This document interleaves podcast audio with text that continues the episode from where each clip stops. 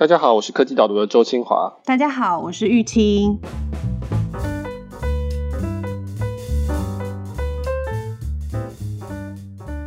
讲之前，我要先首先要感谢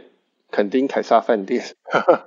但是我们他不是真的赞助我们，而是说因为我现在人在垦丁，然后玉清在台北，所以我们还是一样要连线去电话。这个录音，结果后来发现这家旅馆其实没有商务中心，因为我通常出差的时候我都是在商务中心录音，比较安静。结果这家没有，那最后我跟他们录了半天，他们答应借给我一间空的会议室，而且没有跟我收钱。嗯，所以我只是要真心的感谢这家对亲子非常友善的 肯丁凯撒饭店。是是是，我们两个每次远距录音的时候也是全副武装，非常如临大敌一样，很紧张这样。应该听不到外面有很多的这种。扶老携幼、拖着泳圈跟拖鞋的观光客在外面，所以你现在在一个很违和的状态，是不是？对对对，我们是听不到啊，我我可以回应一下，我们听不到。OK，Michael，你是不是很讨厌去银行？对，我非常讨厌临柜，临柜在我人生讨厌的事情里面应该有前三名吧。其实我觉得台湾银行服务态度都非常的好啊，说实话，然后其实也都没有什么不愉快的地方，但是你就是觉得很讨厌要去。为了一件基本上是把一个资讯从 A 处移到 B 处的事情，你就要跑去那边，然后排队啊、领号码牌啊这样子。通常到最后都会发现说你少了一个证件，然后要再回去拿这样子，然后就觉得非常痛苦。也许也是因为如此，所以都是你去银行，对不对？对对，我是我们公司的银行代表，但我也的确是每次去银行的时候就会有那个焦虑感啊，就你刚刚讲的，因为你就很怕有什么东西没带齐，因为每次去了。虽然做的事情都差不多，检查类似的文件，然后但是你就很生怕哪一个没带好，然后就要全副武装，这样每次去以前都要再三清单确认过后才能去。所以我也觉得每次去深吸一口气的，是，所以每次去临柜的时候压力就非常的大，就很怕那个时间成本花下去又没有效果。对，我记得以前那个我看蜡笔小新有个漫画，有一集是他妈妈排队去拿 ATM 领钱。然后他就觉得压力很大，因为后面人都在看他。轮到他的时候，因为日本的那种羞耻文化，就只好默默的又排到那个 队伍的最后一排的最后一个。我觉得去林会有类似的感觉。我们可能也都会做类似的事情。对，不过这就是我们今天讨论的主题相关呢。今天讨论的是 Visa，大家应该还蛮熟悉的信用卡组织，它并购了一家新创叫做 Plaid，用五十三亿美金。大概一千五百九十亿台币，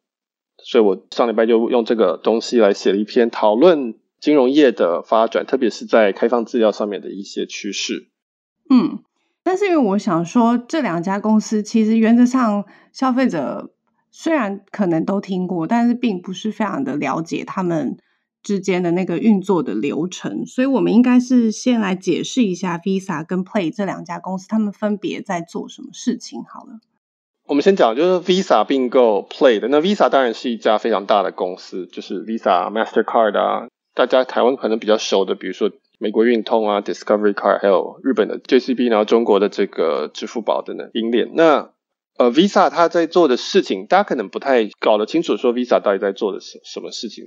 基本上，Visa 它其实就是一个支持让消费者在哪里都可以拿出信用卡买东西的这一个网络，它是在呃营运这整个网络的一家企业。那它其实 Visa 也不发卡，那其实也没有真的去收钱，那个都不是他在做的事情，这个是银行在做的事情。就说我们今天去拿这一张 Visa 的卡去一家商店吃饭，那我们把 Visa 卡交给他，那这个时候商家。基本上他就等于是赊账给我们，就说好让你吃，那他之后再去跟我拿钱。可是他的拿钱是透过基本上是呃四个角色，首先是商家会跟他的合作的银行，那我们叫做收单银行，收这张单子的银行是叫 acquiring bank，说诶那这边有一笔一千块的消费，请你给我钱。那这个时候呢，他的收单银行给商家这个钱，收单银行再去跟发卡银行，就是我们当初手上拿的这张卡是哪一家银行发的。他去跟这个叫做 issuing bank，就是发行银行去拿钱，然后发行银行再来跟我拿钱，所以它基本上就是一个很简单的一个四方的一个交易。那只是说，因为有 Visa 的关系，所以它让全世界非常非常多数千万的商家以及大概数万个银行都可以互相的很顺利的去做这些很多点对点的一个资讯的流通。那 Visa 就在中间处理这个确保说，哎，这个资料都是正确的，然后大家清算的数字都是对的，以及中间的安全无虞，以及当然它的运算的这个执行的交易的速度非常非常的快，交易量非常非常大，这样子。Visa 因为它去管理这整个网络，所以它才里面可以收钱，它是收基本上就是一个一次性的费用，再加上一点点的零点几 percent 的一个分润。那这基本上是 Visa 它的最主要的价值。嗯，所以 Visa 它其实处理。呃，刚刚讲说这个资讯的流通，不管是那个金流的部分，或者是清算的部分，然后听起来是说比较简单的资讯流，但是它面对的是各式各样不同的点嘛。你刚刚提到点对点，就是不管是大的商家、小的商家、各国的银行、区域的银行、全球性的银行等等，就是他要面对这么多不同的参与者，然后把他们统一集中起来，制定一个标准，然后让大家在里面可以互相的，就是进行交流跟清算这样。就我们今天都已经习惯了，所以我们当然不会理解说到底这个服务有多么的好用。我有看到别人写文章讨论，就说你你想想看，在没有信用卡之前的年代，大概是一九五八年之前的时代，这个时候你是一个商家，比如说你开一个 Gamma 店，你其实有很多客人还是要赊账的，因为这些都是邻里间的人人嘛，所以你要怎么做？就是说今天有老王，他就说我月底来跟你结；老张他跟你说你要三个月后跟你结。你要做的方法，你就是你。要一笔一笔的手写下来，然后你还要记得去跟他要那个钱。将来大家还可能会吵架，说：“哎，不对啊，你这个东西记错，我当时没有买这一瓶酱油，或者说我已经付你那瓶酱油的钱了，我后来跟你换了两瓶的果汁。”这样，这是一个非常复杂的一个很琐碎的事情。那这个在一九五八年之前，基本上是由店家自己要负责的。那大型的店家可以办得到，比如说百货公司，比如说加油站，他们有能力去处理这个东西，他们可能有电脑。可以去做这个计算，可是你说这种 Gamma 点，他做这个就非常非常的痛苦。所以 Visa 这东西不只是说让每个人可以到每一家商店不用带现金之外，它更重要的事情就是说让这个交易更加流动。它等于让商家把很大一块的工作都交给了 Visa 跟银行去做，那他也不用每天跑三点半说哦，我要存钱或者我要领钱，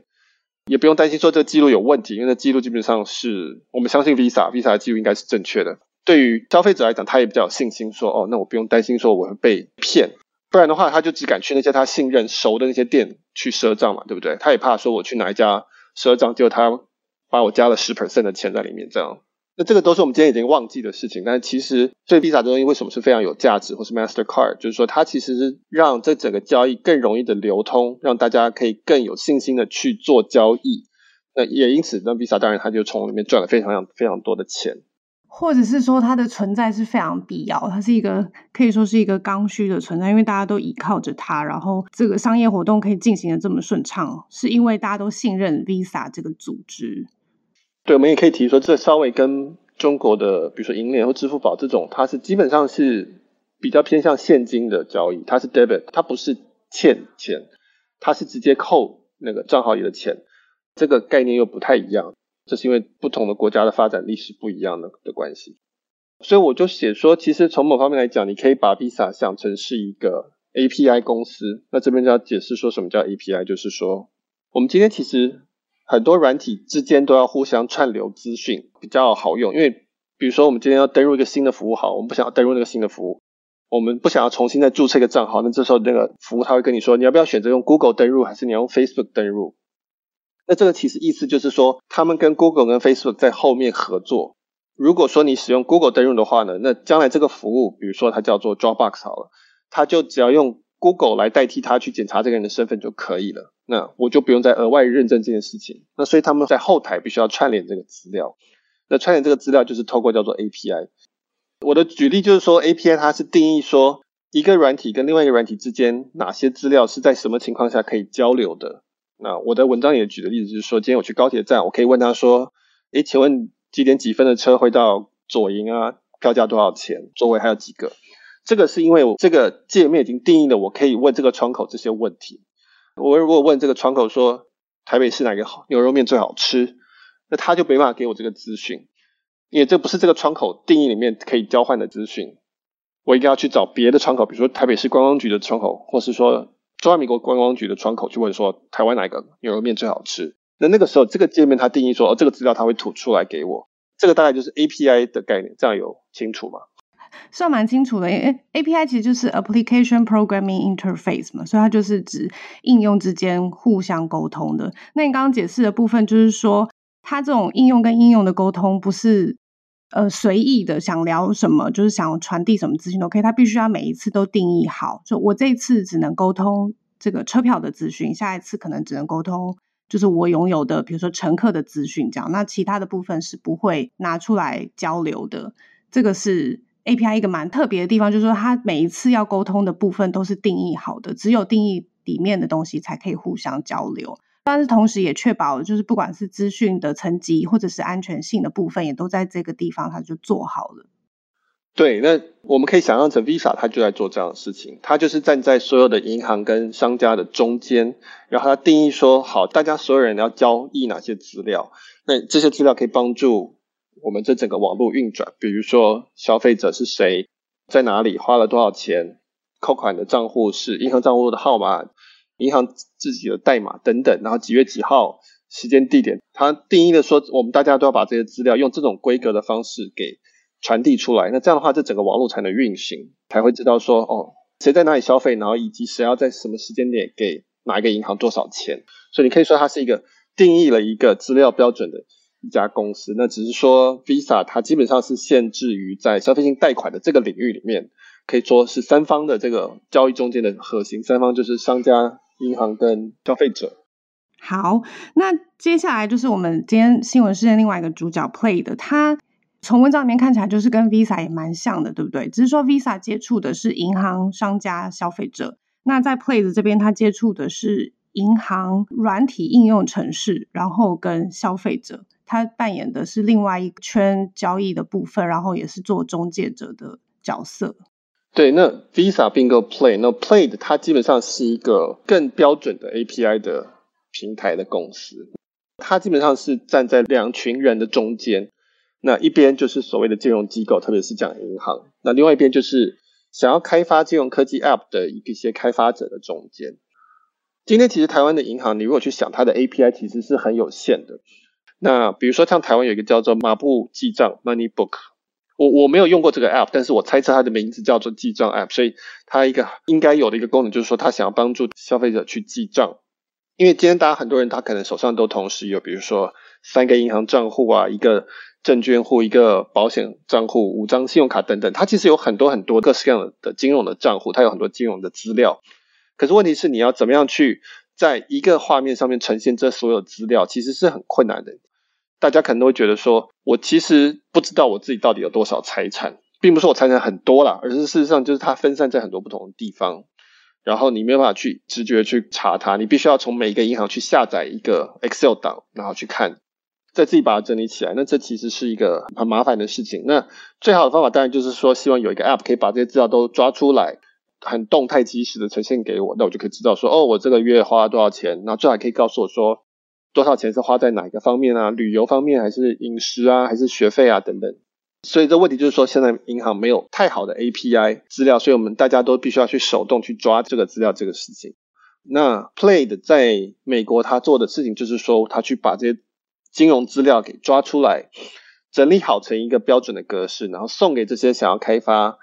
各种金融应用的 App，我们叫做金融科技公司 （FinTech 公司）来使用。有一个例子，比如说 Venmo 在美国很红，Venmo 就是一个拆账的 App，就是我们吃完饭以后，一群人要拆账很麻烦嘛，我要给你多少钱，谁要给谁多少钱，谁要刷卡这样子。像我们办公室就是最后都是跟那个餐厅说我们要分开结，嗯，然后那个店员小姐就眉眉头一皱，对，是是是，我们也觉得很不好意思，对啊，然后他就开四五张发票这样。那 Venmo 的概念就是说，它基本上就是点对点打钱，大家算一算就可以直接分掉。那可是这要做到，当然前提就是说 Venmo 这个 App 里面大家都把自己的银行账号串起来，才可以说我从这个银行账户把钱打到别的银行账户里面去。可是问题是说，每个人有这么多不同的银行账户，我要绑国泰世华，你要绑富邦，他要绑台新等等，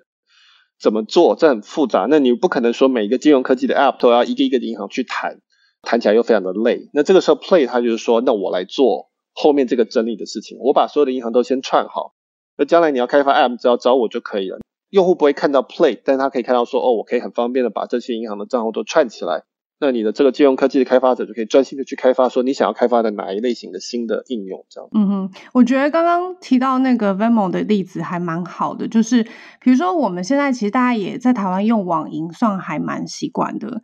就是现在网银是有做到一些，就是说哦，你可以登入，然后输入对方的账号，然后可以可能在五秒内就转账完成，所以就吃饭然后还钱给先垫钱的那个朋友。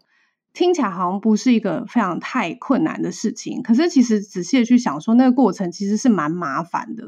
就是说我要先了了解你的那个银行的账户，然后我还要登入我的网银，然后去做这件事情。但 Venmo 它做到的事情就是，我们可能在讯息软体里面，在 Messenger 里面都已经串好这个账户，所以我只要打开 Messenger，然后就说我要汇多少钱给周清华，这样就可以了。之后在 Venmo 里面还可以做更多不一样，不管是分账，或者是我知道它可以定期扣款，很多在美国的那个付房租是用 Venmo 付的，它就是定期时间到，然后会在 Messenger 里面付钱给他的房东，就是它这个部分的串联一旦做好以后，其实后面是有很多可能性在那边的。对，那 Venmo 我也没有用过，不过我听在美国朋友说，他们觉得上面的社交的部分很好玩，就是说你可以看到谁给谁多少钱。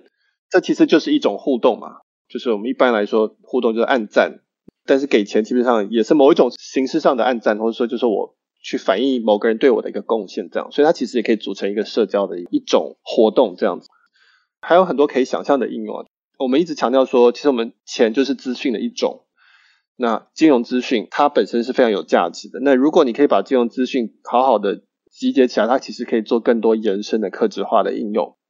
比如说，我会希望说有一个 App 是说，假设我的某一个账户的存款超过了，比如说十万块钱，我就要自动把十 percent 存到我的另外一个，比如说叫做教育基金好，给小朋友教育基金好。那这个东西它可能是跨账户的、跨金融机构的。但如果说有一个 App 可以帮我做这件事情，因为它已经整合了每个机构的这些资料，那对我来说就很方便。我可以做很多自动化的事情，我可以做很多客制化的事情，或者我们全家，比如说赚到多少钱，那我们大家就可以一起出去玩之类的。或者是说，我开玩笑，就是说，如果如果有谁他的资产多了十万块，他就设定说，哦，那我就会赠送朋友十个科技导读的定费，这样子，为了感谢科技导读，你可以有很多想象可能性，就是说，不只是金融资料本身有用，金融资料跟其他资料整合在一起有很多用处，比如说跟健康资料整合在一起，可以有很多想象的空间。那但是现在不行，因为现在这些资料基本上是被锁在各个金融机构、银行里面。Play 从某一方来讲，就是。算是一个第一步，就是说他想要把资料整理起来，然后去让看谁要去做应用，就拿去做应用这样子。好，那刚刚提到说，呃，这个金融科技可以就是有很多不同的可能性，但是他首先要先取得那个银行的 API 嘛。我觉得没有想到的一点是说，他其实也没有真的取得银行的 API，对不对？他是直接。拿了使用者的账密，然后去想办法移动或者是存取使用者账户资料的权限，然后再去跟其他的这些软体应用程式合作。呃，应该说，Play 这家公司它是一个新创，它当然最希望的是直接能够取得银行的 API，它可以得到正确的官方的资料。那这个是正统的做法，就是说我跟你谈好说，那你的 API，你告诉我说你会提供哪些资料，我要怎么取得，这样它是一个自动的一个管道。但是很多，就像我们刚刚讲的，很多银行其实是很落后的。第一个是他们的系统很落后，他们根本就不知道怎么弄出 API，怎么样的去安全稳定的提供资料。台湾银行其实相对来讲是少的，我们的家数是少的，那我们只是有很多分行而已。啊，美国有上千家大大小小的银行，那还有很多什么信用合作社等等，你可以想象他们有很多其实是跟不上这个潮流的，所以他们没有办法去提供一个稳定的 API。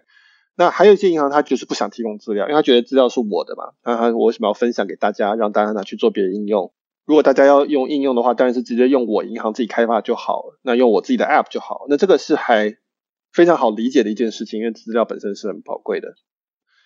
那所以 Play 的，我觉得很有争议的一点就是，如果你这个银行没有一个正式的 API，或者没有一个稳定的 API 的话，它的做法就是说叫做 Screenscaping，就是。把你的荧幕抓下来，就是他去分析你的网站上面会员登入需要哪些资料，然后呢，他就在他的这个 API 里面去要求消费者去输入这些资料，包括账号啊、密码啊等等，然后他就用这些资料去填入那些网站的空格，就呢就可以登入那个账户，然后就可以把这些资料拉出来。所以相当于是是以代表用户的身份去从他的网站的入口去拿这些资料。那这个当然就有很多的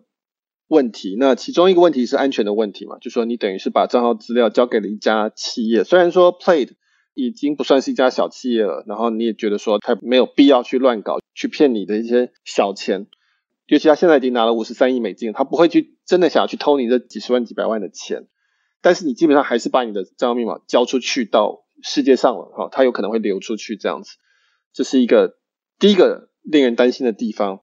那再就是说，很多银行会说你这种做法是破坏我们网站的使用规范的啊，因为我们使用规范是规定只有本人才能使用，那你等于是授权第三方来使用。那将来如果你被诈骗了，或者你有资料外泄了，你可能都因此你都不能跟我求偿，因为我们没有办法证明说这是我们外泄，搞不好你自己已经先外泄了。或者是 Play 外泄了，呃，那第三个就是说，银行就是很不爽嘛，他就是很不爽，说你怎么可以用这种手段来取得说本来是只有我跟我的客户之间互相的这种算是信任，而是变成是说代表他来跟我拿这些资料，所以这是一个非常有争议，但是非常有效的方式，因为大部分的银行，它就算再怎么落后，它还是现在都有网银，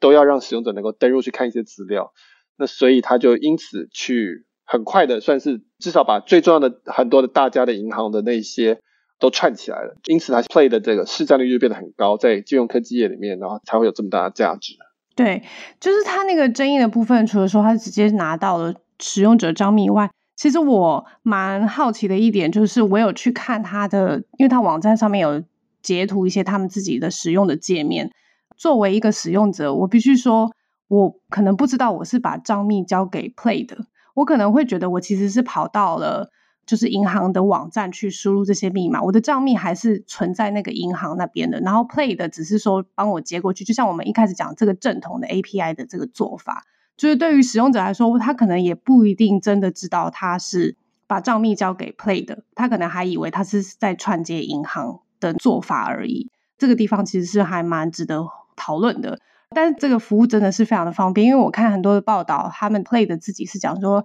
在美国有银行账户的人，他有四个人里面可能就一个人，他是在使用 Play 的这个串接的服务，然后去把他的银行账户可能跟某一个软体应用程式连接起来，这样，所以就是那个需求是很高的，这个是毋庸置疑的，所以它这个市占率很高，就是刚刚提到的部分。对，那回到前面的例子，如果刚刚讲说，比如说有一家服务，它提供了 Google 登入，或者是说 Facebook 登入，那假设你选择 Google 或是 Facebook 登入的时候，它基本上会跳转到一个 Facebook 的页面，或是 Google 的页面，然后就说愿不愿意相信它等等的做法。那 Play 的做法有点类似，就是说，比如说我今天要连接的银行叫做花旗银行，好了，那它就会跳转到一个很像花旗银行的画面，包括它的 logo。然后上面就写说，请输入花旗银行会要你输入的资料，那他会帮你去串接起来。但事实上那是 Play 的一个页面，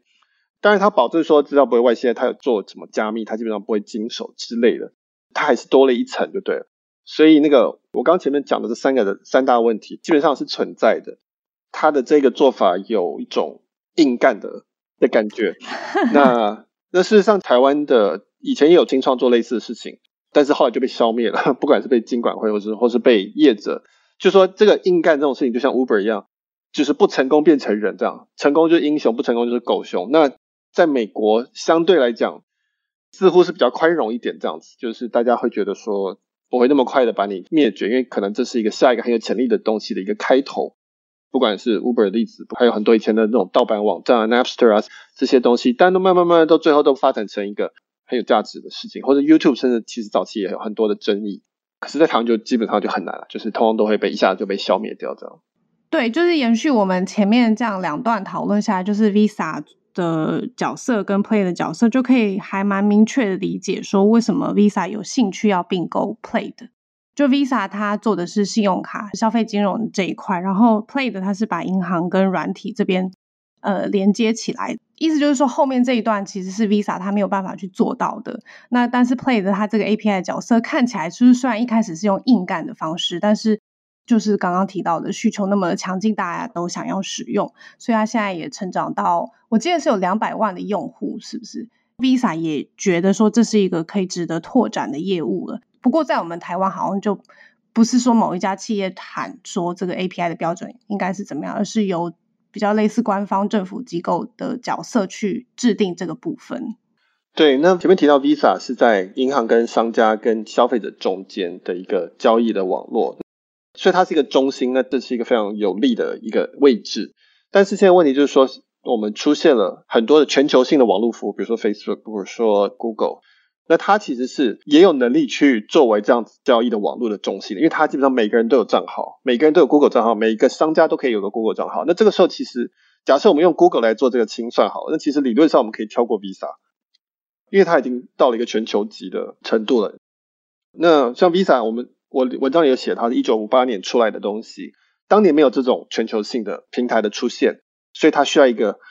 在众多网络之间的一个核心的的一个角色。但是未来有可能不需要，比如说不管是支付宝、银联这些，那或者说比如说脸书想要做 Messenger 这些，或者是甚至区块链的很多东西，其实也可以看成是这样子的一个概念，就是每一个人都可以有一个自己的账户，然后可以做点对点的交易。就会危害到说 Visa 或 Mastercard 他们的这种角色的位置。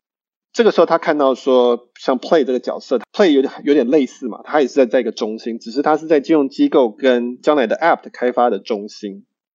那这时候他就觉得说，这个东西可能是跟我是一个很好的组合，可以维持我的必要性。因为将来如果说每个人有越来越多种金融组织的账号跟越来越多的金融资料，这个时候大家还是会觉得。管理起来很麻烦，我们还是需要一个集中的地方的话，那可能 Play 就是下一个集中的点，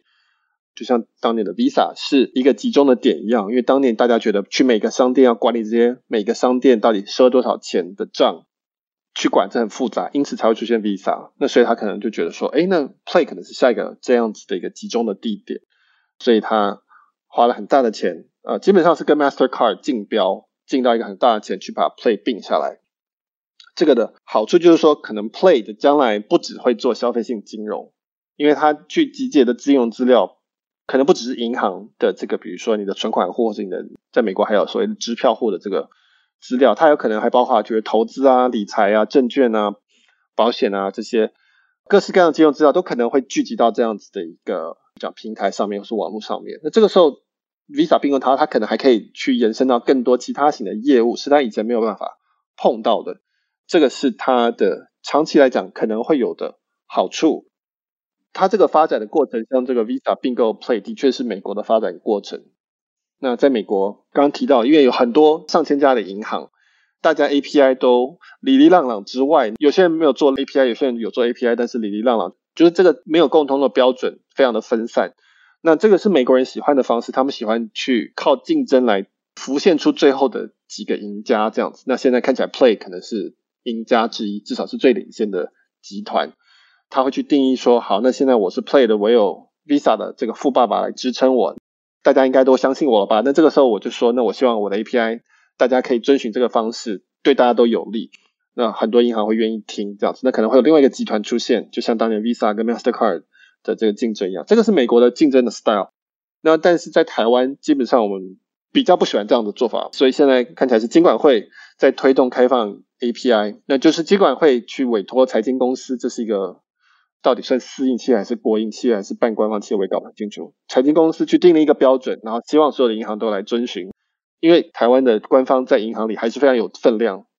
有很多的股票。那所以呢，就是说它也分阶段去推行开放 API，就是说大家都要来遵照这个标准来提出。开放你的 API 呢，将来让第三方平台业者，比如说像麻布记账刚刚提到的，或是有其他更多的金融科技公司，可以用这些金融资料来做出新的 App。所以从立法端来推这东西，那我有提到欧盟的 PSD two 也是用法律去制定一个强迫大家说银行都要来遵循，要把资料吐出来的概念。我不确定他有没有直接去定一个标准，但是我知道它是是立法要规定的，说一定要做一个 API。所以这个大概是一个。明显的趋势啊，就是说金融资料大家现在要慢慢，银行要交出来，然后呢，让大家可以集结起来去做更多的应用，这大概是一个还蛮确定的一个趋势。好，我觉得你刚刚提到有一个点还蛮有趣，就是我本来以为 Visa 是处于一种担心说哦自己有什么东西看不到了，然后想要去并购 Play 的，因为 Play 的做法基本上是有一点争议性的嘛，然后但是他决定还是要并购，是因为他觉得哦可能他的业务上面可能会。受到什么消长的问题。但是听起来好像不是，听起来是说他是要拓展就对了。他原来的这个信用卡的部分跟后面 Play 的在做的这个城市串接的这个部分，就是新的金融科技的部分，它其实是没有。冲突的，它是可以拓展的，也就是说，它除了原来的消费性的金融的部分以外，它还可以做更多，不管是保险，不管是证券，就是只要是跟银行账户有关系的业务，它都有可能可以接触到。所以，它就是增加自己这个作为中介人、作为标准制定者的这种地位更稳固，就对了。对，我觉得是这样。是好，然后那至于这个银行的角色，至少很明确的是说，虽然以前他们不愿意开放，不管是因为系统的老旧，还是不愿意开放资料的关系，在 API 的部分，它一直都没有很跟得上脚步。但是，不管是从欧盟或我们台湾自己这边，是用比较官方的角色去要求银行要做这件事情，或者是像美国 Visa 这边，它是用企业的竞争的角度，然后去。促使就是压迫银行要去做，都可以看得出来说，至少以后这个开放银行，我们应该会越来越常看到，对不对？就是会越来越多看到银行一直开放各式各样的资料出来，然后我们也期待可以有越来越多不一样新的金融的服务出现。对，我觉得我们一直重复讲，就是说金融资料就是资料的一种，那资料集结在一起才会更有效果，才会更有好处。这个驱动力是一直存在，就是希望把资料一直集中在一起。那不管是来自于科技公司的挑战，或是不管是来自于金融机构，他自己也希望能够再增加这个价值。那所以他们就会去努力的去思考，说资料要怎么样能够让它有带来更多价值。那其中一个方向就是说，大家会希望更多的自用资料可可以集结在一起，可以跟其他的资料合在一起啊，不管是比如说社交资料啊、医疗资料啊等等、健康等等，这些都合在一起，那会产生更大的效果。至于怎么做，我想开放资料、开放的 API，这是一个其中一个趋势，就是加速这个趋势，让大家都把资料都集中在一起。好，那我们今天讨论就到这边。那今天这一集是大概未来的一个半月最后一集，对吧？下一集要在一个半月以后才出来，因为我除了农历新年之后，我要休一个月的假，嗯，休养生息，然后。充电一下，嗯、不然的话，其实也也是需要一直不断的学习啊，才能够有提供新的想法出来。这样是，我非常期待 一个半月的休息，然后希望能够带回来一些新的想法。那另外一件事情就是要讨论，就是说我们都会看 Podcast 的平台上面的留言，不管是 Apple Podcast、Spotify、Castbox、Overcast 等等这些，我发现说大家其实对于疫情的角色有一些不理解，然后所以常常会留言讲到这件事情。玉清，你要不要自己说一下你的感觉？是是，有有有，一直都有看到大家的那个指教，这样，然后我们都也一直在思考说，这中间的我们对谈的角色的设定，这样。那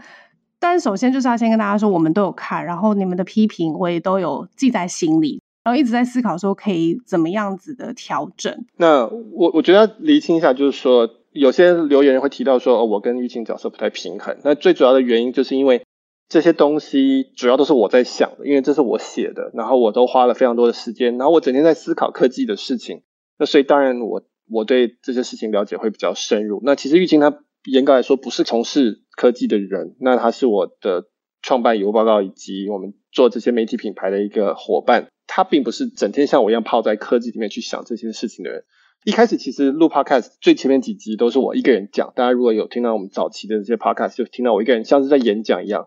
然后你就会发现说非常非常的无聊啊，我自己也觉得 有点沉闷这样子啊。有人反映，那后，来我就请玉清跟我搭档，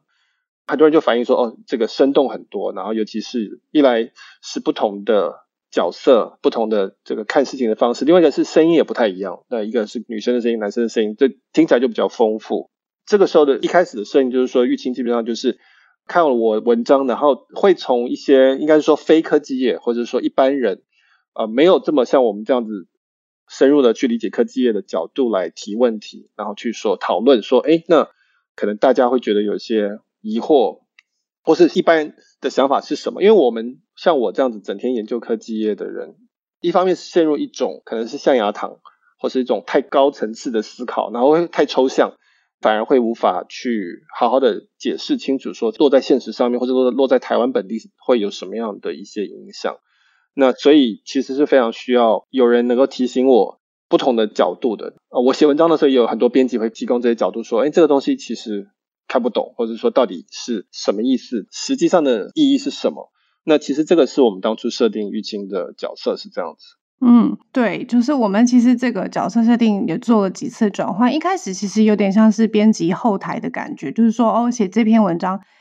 背景是什么，然后原来的想法是什么，这样有点像是由作者，然后我是一个有点类似提问者，然后去带出说作者就 Michael 写文章的想法。但后来觉得说好像这样子聊也不是很有趣，因为这个脉络不一定这个制作过程。都可以带来新的观点或是什么的，那慢慢的就转换到说，哎，我从一个非科技人的角色，然后去想说，我看完文章以后我会有什么样的想法。不过就是大家在那个留言栏里面提到，我觉得大概简单的说，就是说我其实对这个议题的掌握度的确是还是不够的，就是要跟大家说一声抱歉。后面的话，这个角色设定上面其实应该是不会有太大的变动，不过我应该会就是想办法看是我们这边做一些什么样子的准备。然后可以去让这个议题的准备度，两边在对谈上面是比较平衡一点的，然后听起来会比较顺畅一点。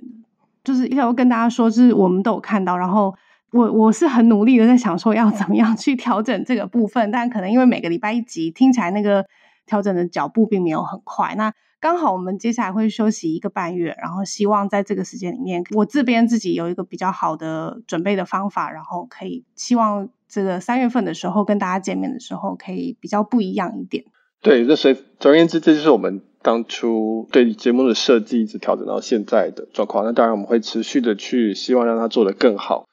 如果各位还有什么想法的话，也一样欢迎在各个平台 Podcast 平台上面留言告诉我们。那或是你要什么对玉清的鼓励的话，也有，请尽量说到，我比较少看到。